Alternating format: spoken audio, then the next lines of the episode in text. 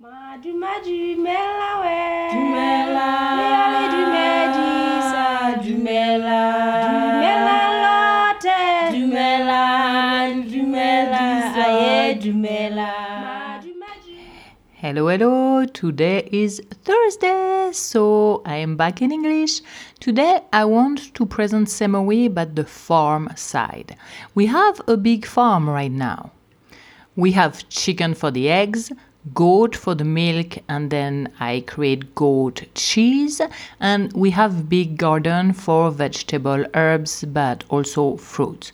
So let me start first explaining how we get electricity at Semowi. We are not connected to the electricity network. We produce all our electricity. We have 20 solar panels that charge a big battery during the day and in the evening and at night we use the electricity from the battery. You're going to tell me what happened when it's covered?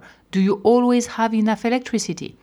In two years, it has been very good. We have never been missing anything, and not a day we didn't have enough electricity.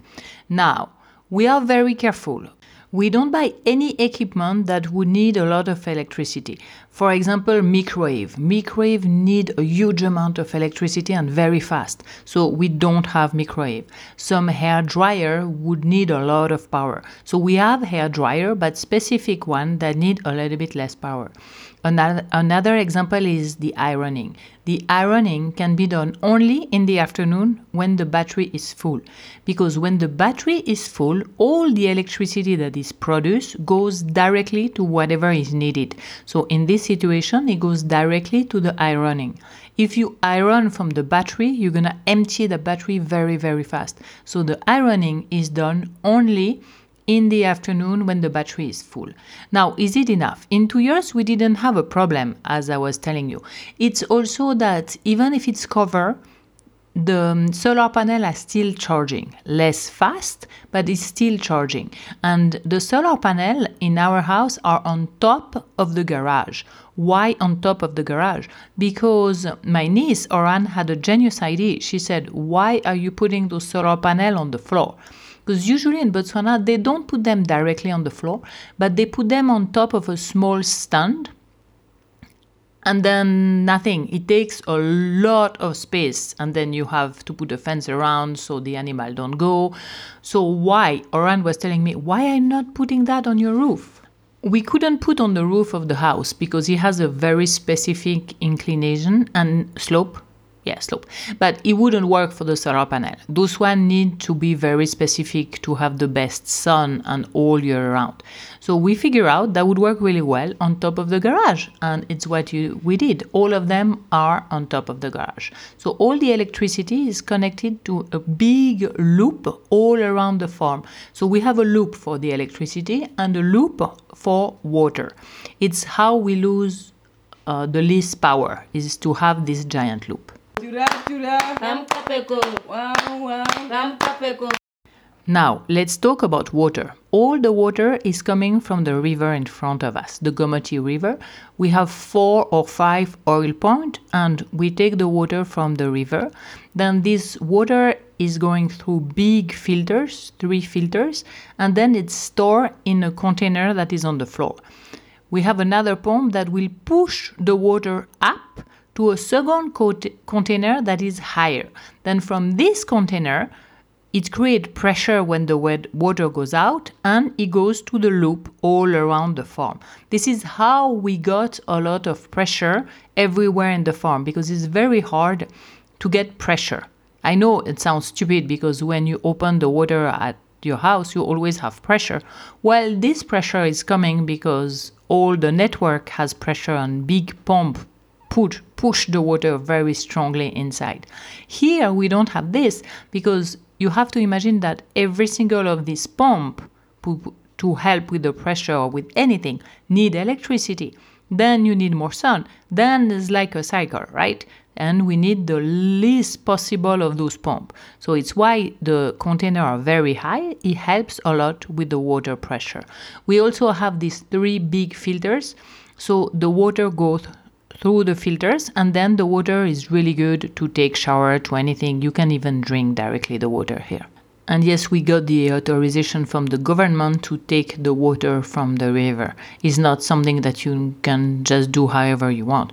It's a lot of authorization that you need to get before being able to use this water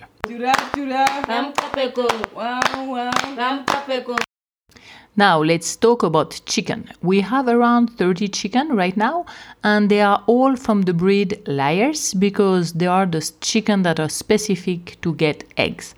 Our goal is to have eggs every day, to eat fresh eggs. We really do not want to have to buy any eggs. The difficulty with those chicken is they are not uh, usually those chicken do not go on top of the eggs. So they produce eggs but that's about it.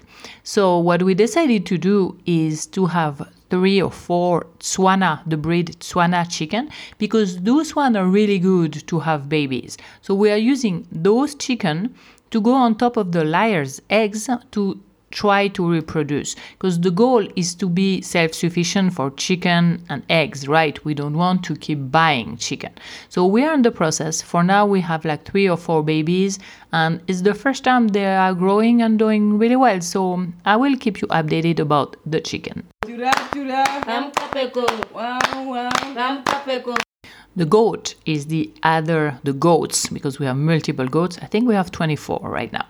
That's the other farm animal that we have. We started with three goats and took some time to finally found a male, a good male. And we found one. So after that, uh, our herd of goats started to grow very fast. So right now we have 24. What we decided to do from the beginning was to have goat to have milk so I could do goat cheese. The breed, the Tswana breed, what is the regular breed that you found around of goats, don't have a lot of milk at all. They produce enough milk for the babies, but then even if you milk them every day, you are not able to have milk to keep for the production of the cheese. So we decided to found dairy goat. It's not an easy exercise at all because it's not something very common in Botswana. They do not use goat for milk.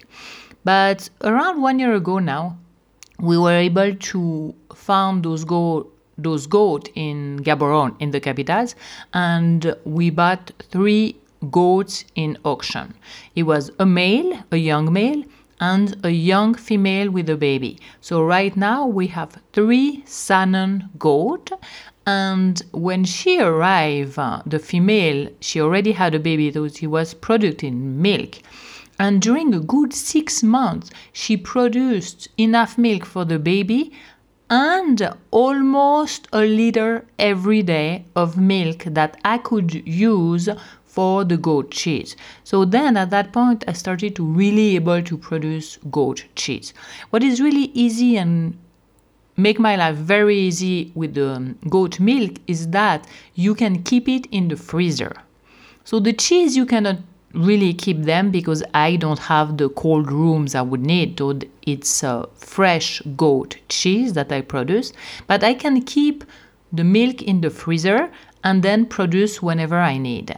The goal to have a male of the dairy goat, it's a Saanen, it's to mix the female goat with him and then slowly they're gonna switch to more and more the Saanen breed, and we are hoping that those baby will produce more milk. So this is a work in process.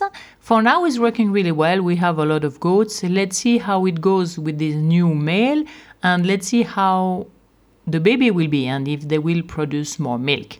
Uh, we think that all the goats are pregnant right now, so you, we should have the answer and how the baby look already and how it goes in four or five months. Let's say that let's see, the pregnancy of a goat is six months. So we'll see.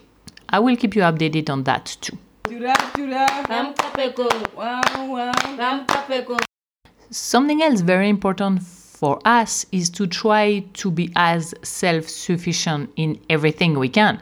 That means food too. So, we created big gardens, then we can produce the vegetable and the herbs we need for us and for the restaurant. Now, when you plant some seeds here in the soil, it's very hard and nothing really grow. So we discover very fast that we will need to find another solution. And I found online a guy that is producing those big garden in um, Australia, but somewhere where it's as hot as here. And then what he creates is big container and the first level, maybe around 50 centimeters, is wood, dead wood. Very easy to find around because we have a lot of wild elephant that come and walk around, take the trees down. Then a few months later, they're all dry. We goes and take all those dry wood that we, put inside those container, first layer. Second layer, we go around and found elephant dung. Dry elephant dung is a really, really good fertilizer. So we create a second layer in the garden that is probably 10 15 centimeters of elephant dung. After that, we put soil. The soil is coming from the goat boma, from the chicken boma. And then the last layer is coming from the compost. So now we have a very, very fertile garden. We have right now five of them. They are elevated garden. I don't know, I think I forgot to tell you that. They are elevated, so it's much easier for our back to maintain them, and it's also less animal that get in, at least less dogs and things like this that are getting in, so it's easier. For now, we are in full summer here, so it's very, very hot. We have some tomatoes, some pepper, some okra, we have basil, chives, parsley.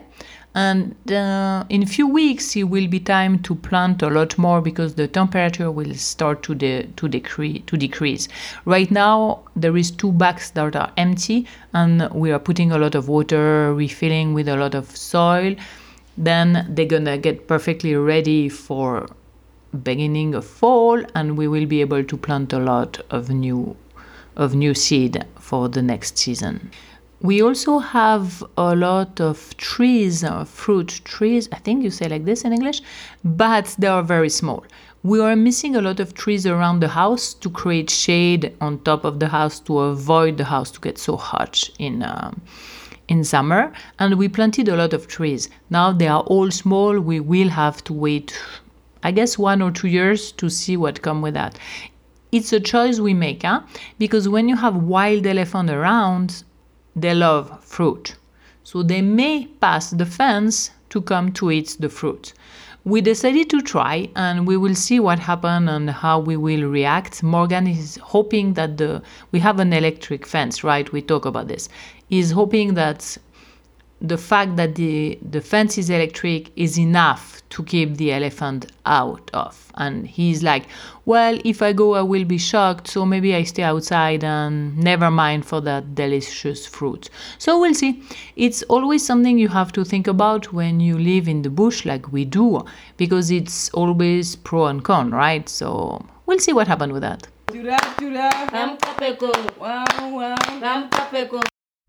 I think you know everything about the farm right now. It's always a work in process. Huh? It's not like it's done and we just work and we don't modify. Every day we think about what could be better, what we could modify, what else we could add, what is not working. So it's a work in progress. But for now, the electricity side is totally working. We have a lot of electricity is working on the side of the water because the filter works well. We didn't have big problems. The garden work in progress, huh? which one work well depending on the temperature and everything. But we produced a lot of vegetable this year, so working well. The fruit are coming. Uh, at least I, ca- I can see a lot of lemon. We have eggs every day. Finally got some babies, so that's good and the goat are doing really well. We're just waiting on seeing the new babies. So overall, the farm is doing really well, huh? Now, I will be back next week on Thursday. I'm still not sure about the topic of next week, but I think I will start to talk more about where we are, what is the Okavango Delta, what is around us.